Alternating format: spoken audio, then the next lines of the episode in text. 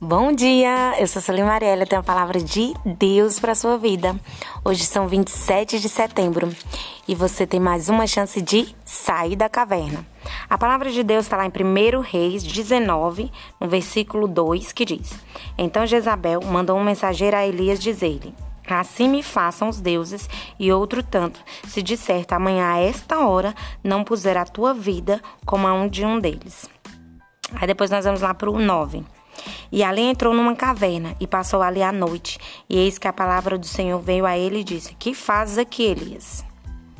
E aí nós vamos lá pro 14 que diz.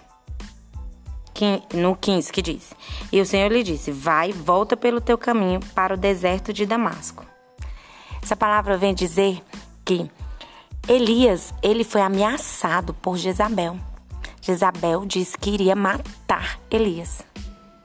E Elias correu e se escondeu dentro de uma caverna. E o Senhor foi lá e mandou ele sair da caverna.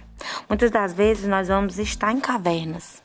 Cavernas da solidão, cavernas do sofrimento, cavernas da tristeza, da depressão, do medo, da angústia, da dor, da enfermidade, caverna de dívida, caverna do desprezo, caverna de carência, enfim, em N cavernas.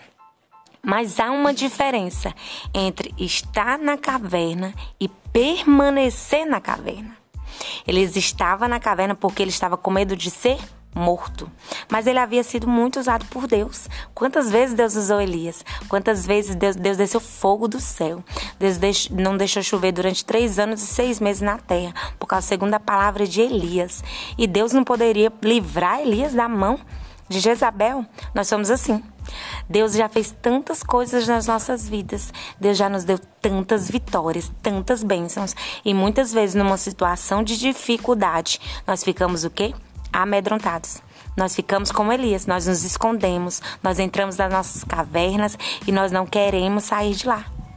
Se você está hoje em uma caverna, Deus tem uma ordem para a tua vida: saia da caverna. Saia da caverna e confia naquele que sempre te livrou, naquele que sempre te protegeu, naquele que sempre cuidou de você, da sua casa, da sua família, dos teus sonhos. Esse é o mesmo Deus que vai te dar a vitória. Ele não muda, ele é o mesmo ontem, hoje e eternamente. E essa é a palavra que eu quero deixar para a tua vida e para a tua casa, que você possa estar meditando depois, lá em 1 Reis 19. Que Jesus abençoe a tua casa, que Jesus abençoe a tua família, que você tenha um excelente dia em nome de Jesus. Se você ainda não me segue, me siga lá no Marielle Soli no Instagram.